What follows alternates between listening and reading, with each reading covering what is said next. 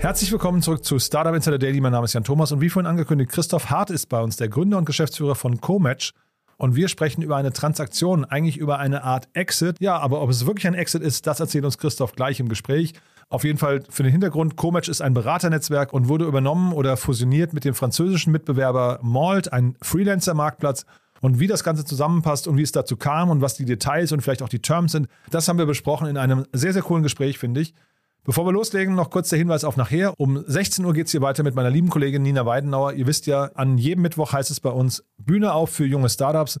Drei junge Unternehmen stellen sich vor, maximal drei Jahre alt, maximal eine Million Euro an Funding wird präsentiert von meiner lieben Kollegin Nina Weidenauer und die Themen sind immer sehr, sehr vielseitig. Dieses Mal geht es um das Thema Green Tech, also ein Heizungsanlagen-Startup, dann um das Thema Fintech, da haben wir das Thema Decentralized Finance und es geht um das Thema Investitionen in seltene Sammlerstücke. Drei sehr coole Themen.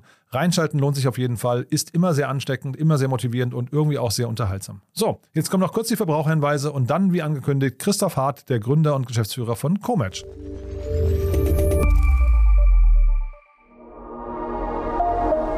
Werbung Ist die ideale Wachstumsfinanzierung für alle Software-as-a-Service-Unternehmen. Erhalte mit Recap bereits heute Zugriff auf die zukünftigen Umsätze aus deinem Abo-Geschäftsmodell und investiere sie zum Beispiel in Marketing- und Sales-Aktivitäten oder den Ausbau deines Teams. Mit Recap kannst du somit schneller wachsen, ohne dafür Anteile und die Kontrolle über dein Unternehmen abgeben zu müssen. Buche deine Demo jetzt auf re-cup.com/insider. die Werbung. Und jetzt geht es weiter mit Startup Insider Daily. Interview. Jetzt zu Gast Christoph Hart, Gründer und Geschäftsführer von Comatch. Cool, ich bin verbunden mit Christoph Hart, dem Gründer und Geschäftsführer von Comatch. Hallo Christoph. Hallo. Ja, freue mich sehr, dass du da bist und erstmal herzlichen Glückwunsch, darf ich sagen. Ne? Dankeschön, danke. Ja, ja. große Ereignisse, finde ich, bei euch. Ähm, müssen wir vielleicht gleich mal einordnen. Ich habe es ja neulich mit Martin Janicki schon im Detail besprochen, aber ihr seid übernommen worden. Ist das richtig so? Richtig, richtig. Ja. Ähm, Malt äh, aus Frankreich ähm, hat uns ähm, letzte Woche übernommen. Ja. Ja. Und ab jetzt werden wir gemeinsame Sachen machen, sozusagen. Cool. Darf man sagen, das ist ein Exit oder ist das, ist das ein falscher Terminus? Äh, es ist ein Teil-Exit. Ja? Also ähm, wir sind ähm, 50 Prozent kann man es ein Exit nennen, glaube okay. ich. Und äh, 50 Prozent äh, sind wir auch immer noch ähm, dabei. Ähm, mhm. Und das ist auch eigentlich das, was wir uns von Anfang an so vorgestellt haben, weil wir total an die Zukunft dieses Geschäftsmodells glauben.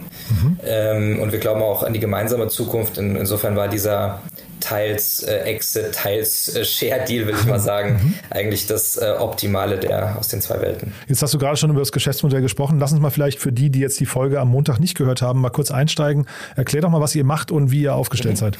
Ähm, also wir haben eine Heimat für die besten freiberuflichen Berater äh, Europas geschaffen äh, in den letzten sechs, sieben Jahren und äh, verknüpfen diese Independent Professionals mit herausfordernden Projekten auf der Klientenseite. Äh, und das alles über eine digitale Plattform, ähm, wo dann neben dem Matchmaking ähm, auch weitere administrative Prozesse wie ähm, Invoicing, äh, Time Tracking äh, oder Feedback abgebildet werden. Ist das ein Bereich, den man so ähm, leicht irgendwie äh, auf Freiberuflerbasis äh, abbilden kann? Also äh, sind Berater eher freiberuflich, freiberuflich und auch so interimsweise unterwegs oder würde man nicht eher versuchen, ähm, also ich, ich kenne jetzt nur so die großen Kanzleien, ne? ich weiß gar nicht, oder Beratungsunternehmen, ne? ähm, gibt es viele Freiberufler in dem Bereich?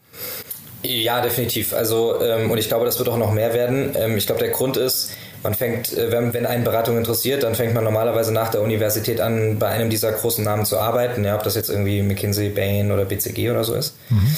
Ähm, und das ist ja schon eine sehr besondere Art zu arbeiten, auch eine besonders harte Zeit, würde ich sagen, hier und da. Mhm. Ähm, und Leute, die sich trotzdem dann weiterhin für Beratung interessieren, aber vielleicht auf die Terms, äh, die sie dort vorfinden, nicht mehr unbedingt Lust haben, äh, machen sich tatsächlich immer häufiger selbstständig. Ähm, und dann ist es natürlich für diese sehr generalistisch ausgebildeten Leute aus den Beratungen stehen auch jede Menge anderer Türen offen, gerade so auch im Bereich Entrepreneurship.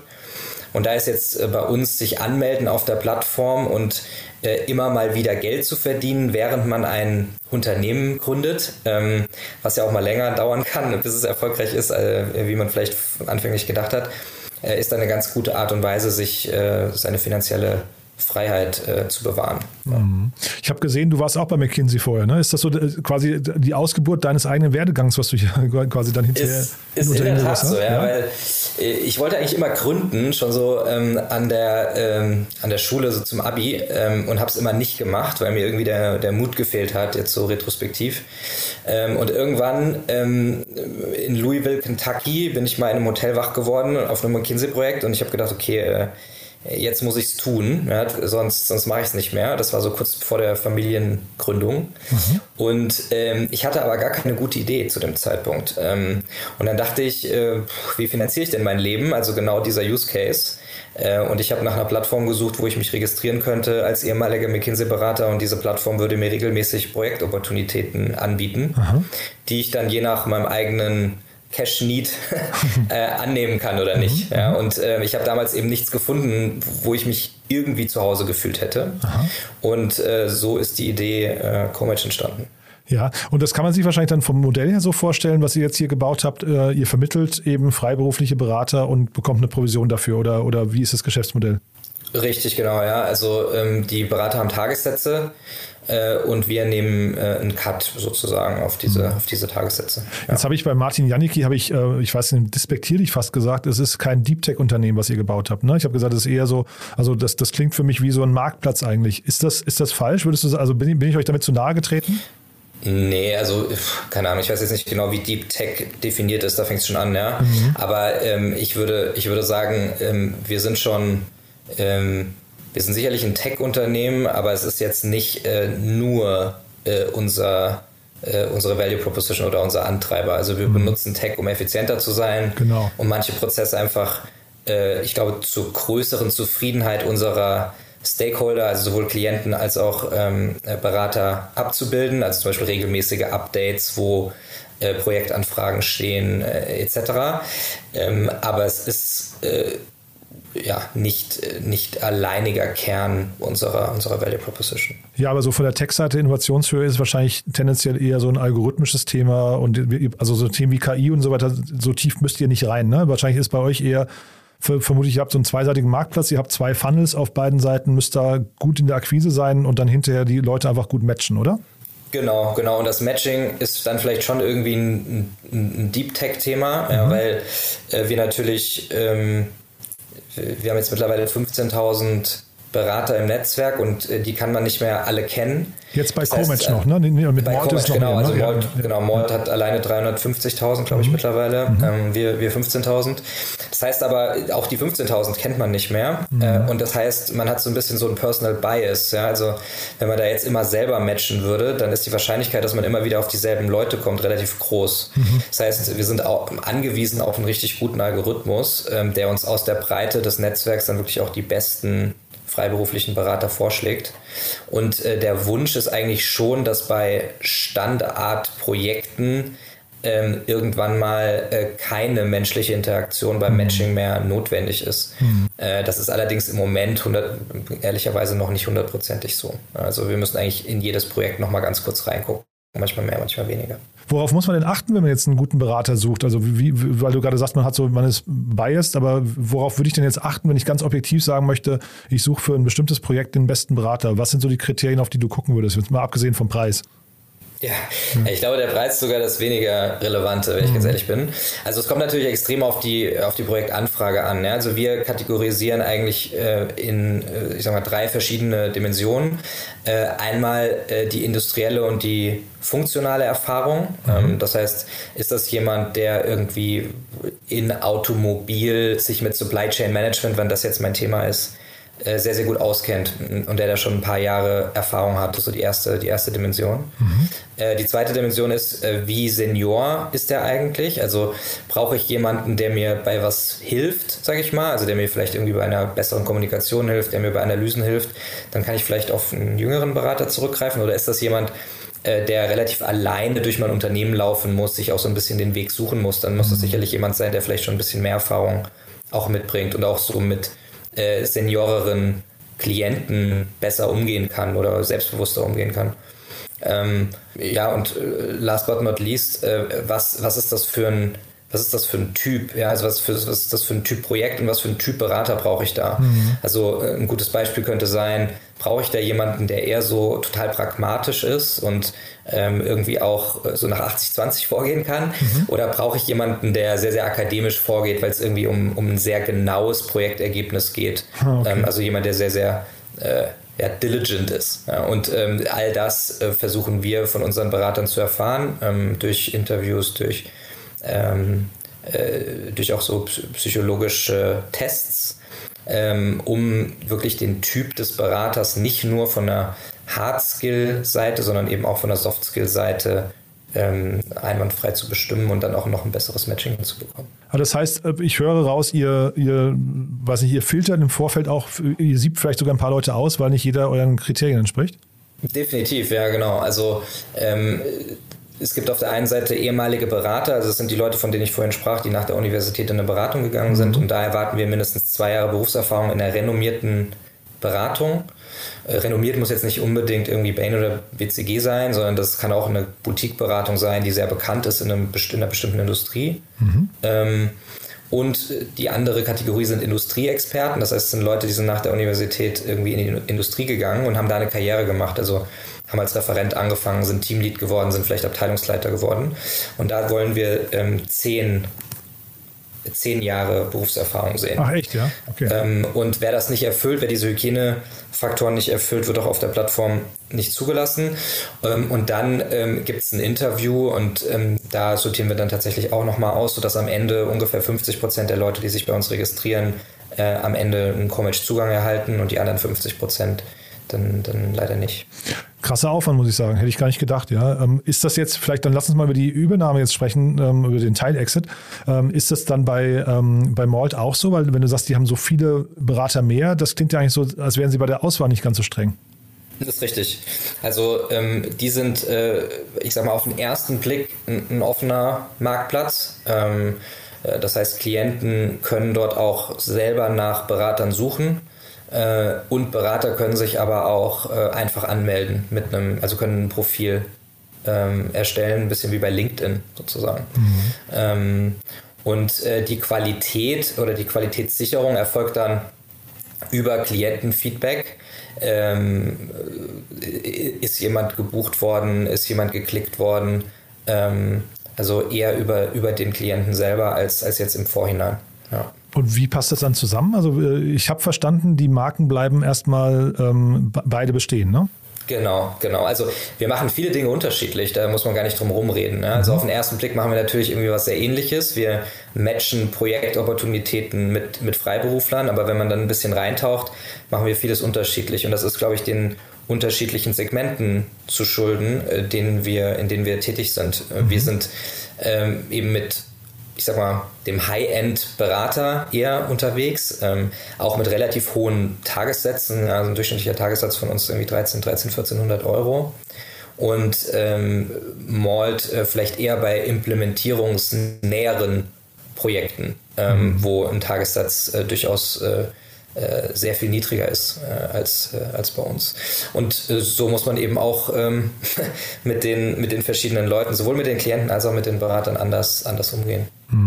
Ich finde, wenn man eure beiden Unternehmen nebeneinander hält, dann fällt auch eben auf, das habe ich mit Martin Janicki auch besprochen, dass, äh, dass ihr tatsächlich äh, sehr kapitaleffizient scheinbar wart. Ne? Also, äh, oder andersrum, Malt sehr viel mehr Kapital aufgenommen habt als ihr. Ähm, ist das hinterher ein Kapitalspiel, was äh, hier gespielt wurde? Hat äh, jetzt, weil es hätte ja vielleicht auch sein können, dass, ja, dass ihr Malt übernehmt oder, oder stand das gar nicht zur Debatte? Also war das hinterher ein Kapitalspiel oder wart ihr einfach fein? Ich glaube, ihr seid ja 130 Mitarbeiter, ne? Genau. Ja. ja. Ihr seid weit gekommen, ne? Finde ich, mit relativ äh, geringen Mitteln, verhältnismäßig geringen Mitteln. Ja, ich glaube auch, also wir waren relativ effizient. Äh, ich glaube auch gerade die, die letzten anderthalb Jahre waren natürlich sehr, sehr gut für unsere Branche. Ich glaube, da mhm. ging es jedem, es ging jedem Marktplatz, der ähnlich aufgestellt war wie wir, so. Ähm, das heißt, wir sind auch stark gewachsen, ohne jetzt unseren unsere Mitarbeiterzahlen massiv zu erhöhen. Das heißt, wir haben im letzten Jahr sechs von zwölf Monaten ähm, Break-Even geschafft, sind, sind jetzt dieses Jahr auch year-to-date Break-Even. Ähm, das heißt, wir hatten relativ geringe Cash-Consumption. Mhm. Ähm, Malt hat da, glaube ich, ein größeres Rad gedreht. Ähm, und äh, ist aber auch fairerweise ungefähr dreimal größer als wir. Ja, also äh, sowohl was jetzt die Mitarbeiterzahl angeht, ähm, als auch was den, den Außenumsatz, also GMV, angeht. Aber ich glaube, ich habe es jetzt nicht mehr genau in Erinnerung, ich glaube, ihr seid ungefähr zeitgleich gestartet, ne? Genau, die sind, glaube ich, 2013 gestartet und wir äh, 2015 an den Markt gegangen. Also wir sind so anderthalb Jahre ungefähr jünger. Mhm. Ähm, aber klar, ja, äh, jetzt beide schon ein paar Jährchen auf dem Buckel. Aber du würdest jetzt nicht sagen, dass das Malt-Modell jetzt besser ist und ihr irgendwo einen strategischen Fehler habt, sondern es sind einfach zwei sehr unterschiedliche Modelle, die sich jetzt zufällig einfach treffen, ja? Ja, richtig. Und ich glaube, da, da ist dahinter, also wir hatten im August äh, so ein, so ein Management-Offsite, wo, wo, wir so ein bisschen immer die, die Strategie für die, für die nächsten Jahre besprechen und ähm, da haben wir viel über den Trend gesprochen, den wir in der Beratung beobachtet haben, dass die zwei Welten, ich sag mal Strategieberatung und Implementierungsberatung oder Implementierung zusammenwachsen. Mhm. Ähm, gerade die Digitalisierung hat da, glaube ich, stark zu beigetragen. Also welches große strategische Projekt hat keine Digitalisierungskomponente mehr und erfordert nicht irgendwie eine relativ schnelle Umsetzung ja, von mhm. manchen Dingen, also mhm. fast keins. Und das sieht man auch bei McKinsey beispielsweise, ja, die irgendwie mit McKinsey Digital auch ganz, ganz andere Profile einstellen mittlerweile, als mhm. das vielleicht noch vor 10, 15 Jahren der Fall ist der Fall war. Äh, und wir glauben einfach an diese Konvergenz äh, dieser, dieser Geschäftsmodelle. Mhm. Also wir haben auch immer gesagt, also für mich persönlich äh, ist das so ein bisschen Build Accenture Online, okay. was wir jetzt tun. Also wir bringen irgendwie, wir, wir sind Accenture Strategy und, und Malt ist der Rest von Accenture, nämlich mhm. irgendwie die Umsetzung, IT, IT-fokussierte Umsetzung. Und ähm, wir können jetzt einfach beides aus einer Hand anbieten. Ich glaube, das ist ziemlich cool. Also sowohl für unsere Berater als auch für die Klienten. Dann höre ich aber raus, dass ihr dann doch irgendwann die eigen, eigene Identität aufgeben müsstet, oder? Hm, weiß ich nicht. Also Accenture Strategy ist ja auch ein, ein einzelner Arm ja, äh, inner, innerhalb von Accenture und ich glaube, es ist auch wichtig, da weiterhin eine, eine, Trennung zu haben und sicherlich ist auch die Experience der Leute ein bisschen anders oder Aha. vielleicht auch die Erwartungshaltung, wenn man Leute einstellt. Ich glaube, das wird bei uns auch so bleiben. Ich will da jetzt nicht vorgreifen. Ja, Ehrlicherweise haben wir ein relativ agiles Vorgehen jetzt für die für den ganzen Post-Merger-Integration-Prozess gewählt. Das heißt, ähm, wir haben jetzt nicht den Blueprint irgendwie in der, in der Schublade liegen und äh, äh, erzählen es nur keinem. Es ist tatsächlich so, dass wir sagen, wir wollen jetzt einfach mal die nächsten Monate nutzen, um viel voneinander zu lernen, ähm, genau zu verstehen, warum die jeweilig andere Firma äh, Prozesse vielleicht anders macht, mhm. äh, als man jetzt erstmal selber denken würde. Ähm, und wenn das dann Sinn macht, äh, dann macht es auch eben keinen Sinn, es zu verändern. Also mhm. es geht jetzt nicht um Ideologie, mhm. wir müssen jetzt unbedingt Self-Service werden oder wir müssen jetzt unbedingt Higher Touch werden, sondern es geht darum, das Richtige zu machen für unsere Klienten und, und Berater. Jetzt hast du gerade Post-Merger Integration schon angesprochen. Lass uns vielleicht nochmal einen Schritt, bevor wir darüber reden, noch einen Schritt davor. Wie kam es jetzt überhaupt zu dieser, zu, diesem, zu dieser Zusammenkunft? Wie hat man sich das vorzustellen? Ihr habt euch dann irgendwann getroffen, ihr habt euch eine E-Mail geschrieben, habt gesagt, wollen wir mal reden? Oder ging das von, von euren Investoren aus? Oder hat jemand gesagt von euch beiden, hey, wenn, wenn ihr uns nicht übernehmt, dann und dann kommt irgendein ein Drohszenario? Nein, das war. Ähm also Vincent, der, der Gründer von, äh, von Malt, ähm, ist tatsächlich im, jetzt ungefähr vor zwölf Monaten äh, auf mich zugekommen. Ich glaube, wir sind irgendwie vorgestellt worden, ich weiß gar nicht mehr genau wie. Und wir haben dann das erste Mal telefoniert und da ist es auch noch gar nicht so zur Sprache gekommen. Wir haben nur gemerkt, dass wir uns eigentlich ganz gut verstanden haben, sowohl persönlich als auch, wie wir über unsere Geschäfte nachgedacht haben. Also ich glaube, was uns geeint hat, war so ein, ein Berater- oder Talent-centric Approach.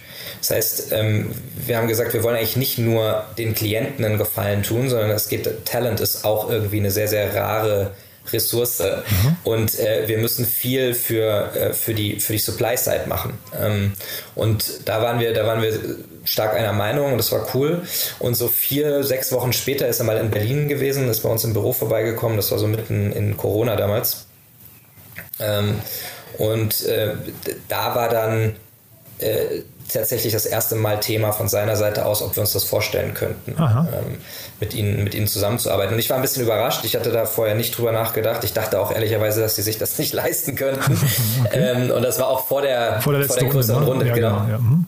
Ähm, und äh, dann haben wir aber das erste Mal drüber nachgedacht, mein, mein Mitgründer und ich, und äh, haben dann aber auch gesagt, okay, wir können jetzt nicht mit dem Ersten, der hier um die Ecke kommt und fragt, äh, direkt in Medias Res gehen. Wir müssen uns den Markt irgendwie auch nochmal ein bisschen genauer anschauen und das mhm. haben wir dann auch gemacht über den Sommer und Herbst. Mhm. Ähm, haben gesagt, okay, wenn wir mit, mit einem strategischen Partner zusammengehen, dann wollen wir uns sehr, sehr sicher sein, dass das der richtige ist, weil wahrscheinlich macht man das nur einmal im Leben. Mhm. Und ähm, ja, und dann haben dann viele Gespräche geführt äh, und, um, und am Ende uns sehr, sehr bewusst ähm, für, für Malt entschieden. Mhm, super spannend. Kannst du, kannst du trotzdem mal sagen, welcher, welcher Faktor hinterher da wirklich ausschlaggebend war? Zum einen, du hast jetzt gerade gesagt, sie konnten dann den Preis zahlen, weil sie eine größere Runde gedreht haben. Das heißt, ihr habt relativ schnell, ähm, vielleicht kannst du nochmal beschreiben, wie man sich so einem Preis überhaupt nähert. Das habe ich überhaupt keine Ahnung, aber ähm, ist ja wahrscheinlich auch super spannend. Aber war es der persönliche Fit? War es der Blick dann hinterher nochmal auf, auf, auf die Weiterentwicklung, auf die nächsten Schritte, ähm, dass ihr gesehen ja. habt?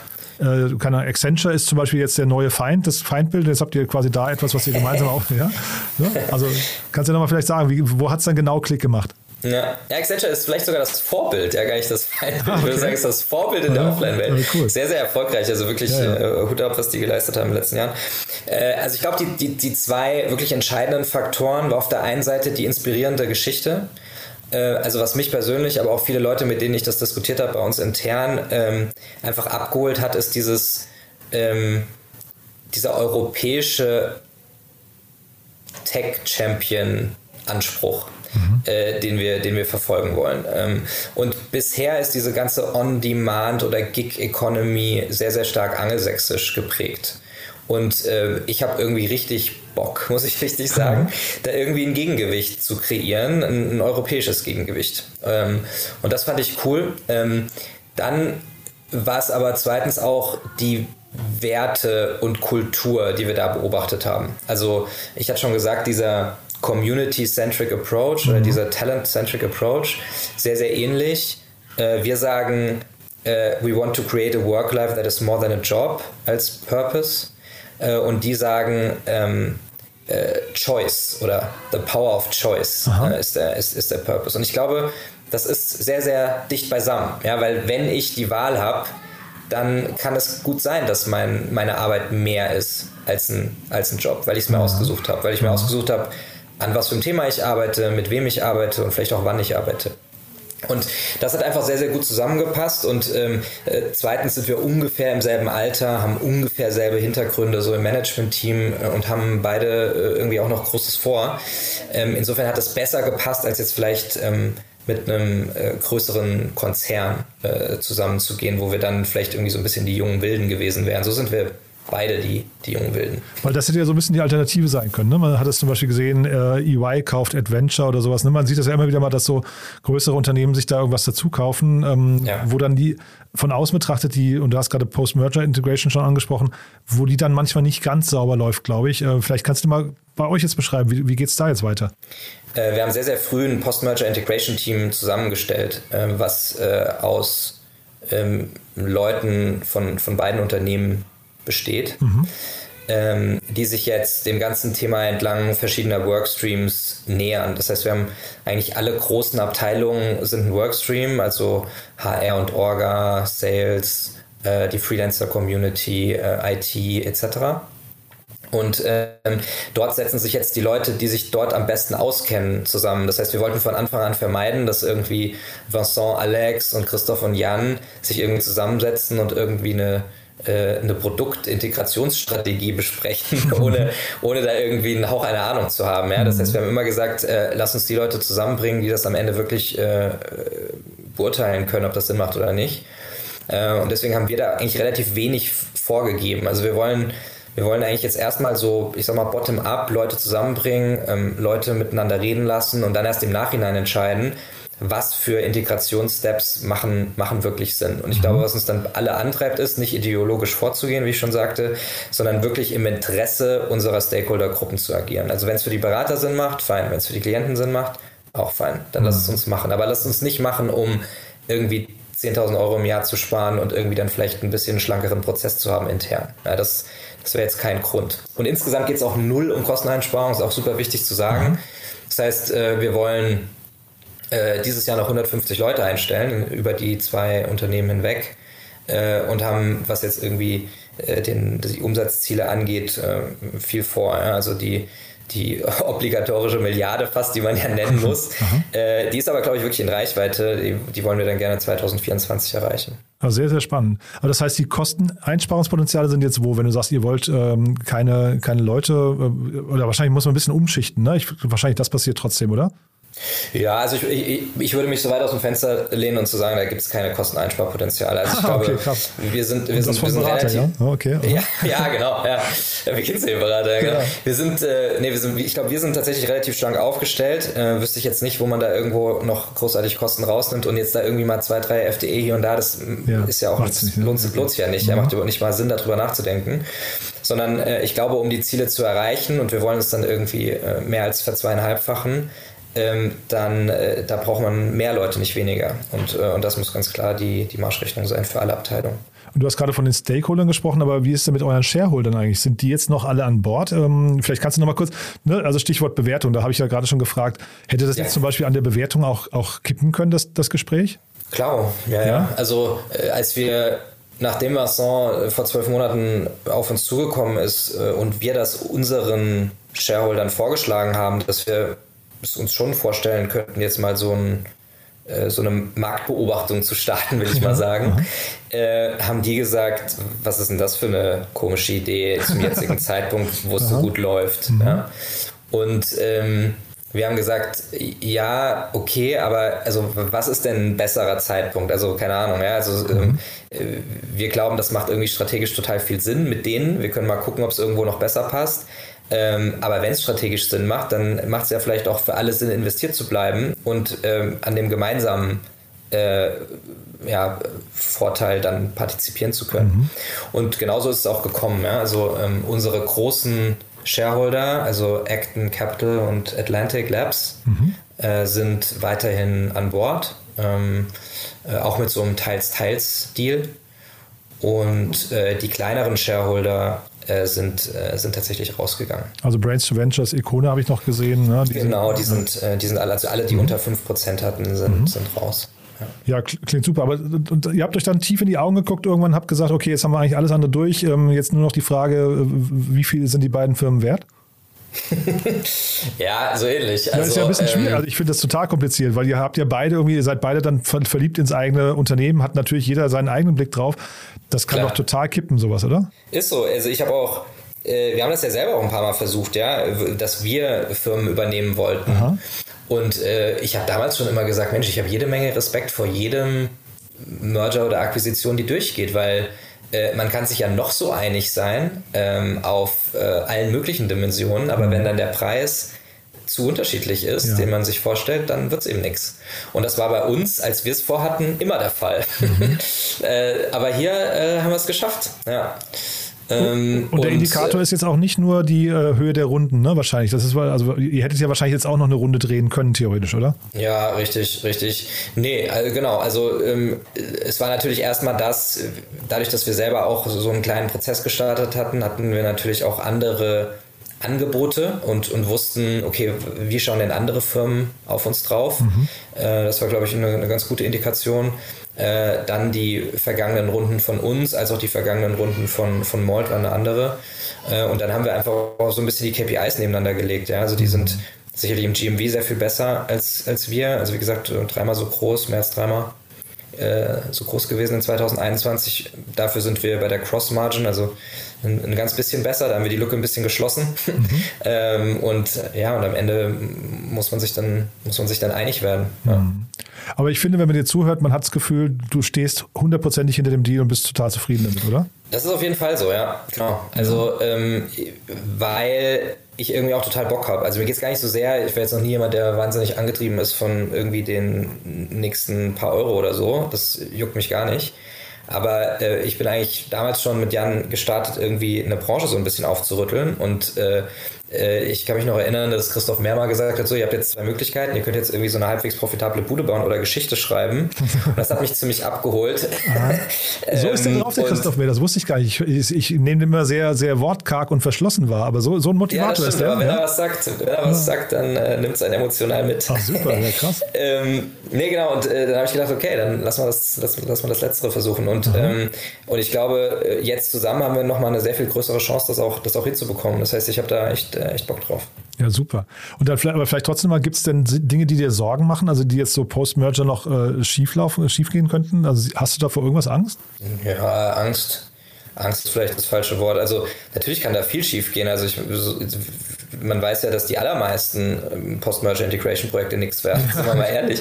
Ja. Äh, das heißt, äh, auf was wir tatsächlich achten müssen, ich glaube, was irgendwie die halbe Miete ist, ist eine super transparente Kommunikation. Mhm. Und auch eine, eine extrem sich wiederholende, frequente Kommunikation. Mhm. Und äh, das versuchen wir zu machen. Also wir versuchen alle unsere Leute, aber auch insbesondere das Leadership, irgendwie sehr, sehr gut mitzunehmen, ähm, sehr, sehr breit die Organisationen einander vorzustellen, weil ich glaube, nichts ist schlimmer als irgendwie Unsicherheit auch in so einem Prozess.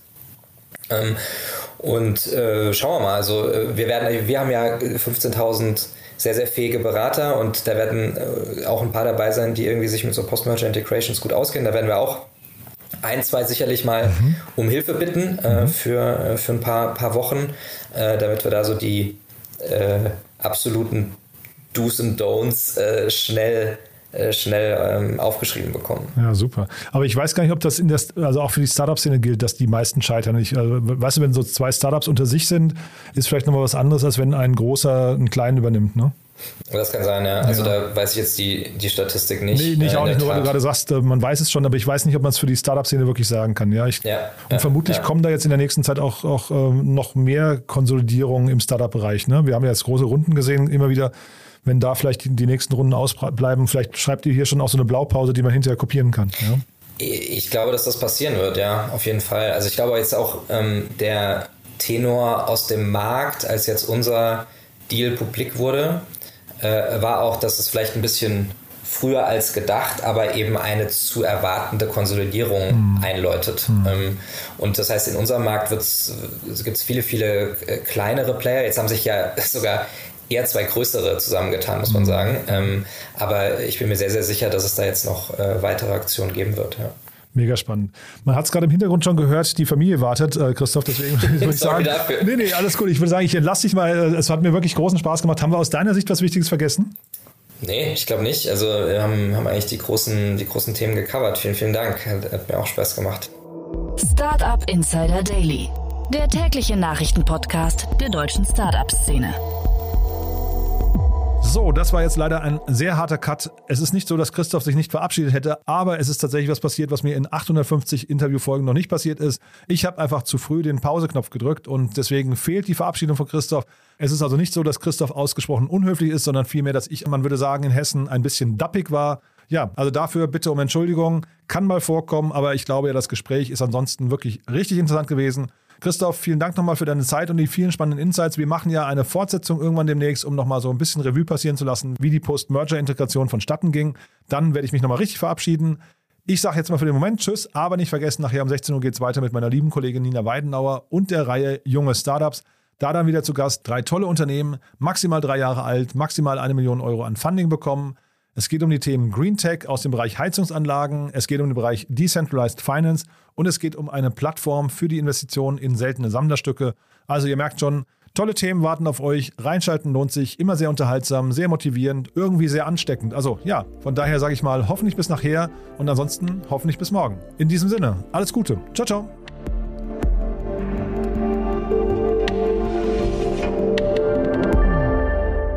Das war Startup Insider Daily, der tägliche Podcast der deutschen Startup-Szene. Wir möchten uns gerne bei unseren Partnern der heutigen Sendung bedanken. Ihre Unterstützung hilft uns, unseren täglichen Podcast weiterhin kostenlos anzubieten. Alle relevanten Links und Angebote unserer Podcast-Partner findest du immer in unseren Show Notes. Außerdem gibt es auf unserer Website eine Übersicht aller Unterstützer dieses Podcasts mit vielen attraktiven Angeboten für unsere Hörerinnen und Hörer. Einfach mal vorbeischauen auf www.startupinsider.de slash Partner.